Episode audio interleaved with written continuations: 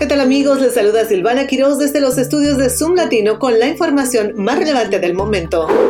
El presidente Biden y los líderes del Congreso expresaron optimismo sobre las negociaciones urgentes sobre el techo de la deuda después de una reunión en la Casa Blanca.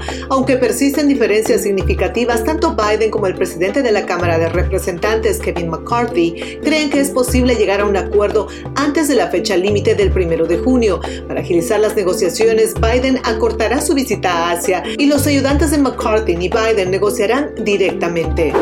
En otra información, el sistema escolar de las escuelas públicas del condado de Prince George, en Maryland, ha presentado una demanda federal contra Meta, Snap Inc., ByteDance y Google. La demanda acusa a estas empresas de redes sociales que operan plataformas como Facebook, Instagram, TikTok y YouTube de dirigirse intencionalmente a los niños con el objetivo de crear adicción. El sistema escolar alega que esto ha tenido consecuencias negativas en la salud mental de los estudiantes, incluyendo el aumento de trastornos alimentarios depresión e ideas suicidas. La demanda busca responsabilizar a estas empresas por su negligencia y negligencias graves, alegando que han generado ganancias a expensas del bienestar de los estudiantes y las escuelas.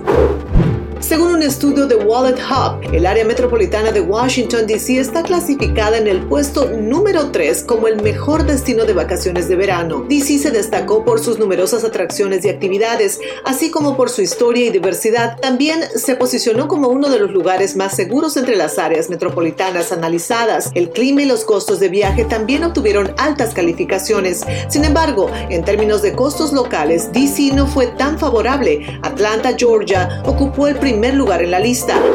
Así llegaron las noticias más relevantes del momento gracias a zoomlatino.com. Soy Silvana Quiroz y los invito a continuar en sintonía de Radio Éxito 24.com.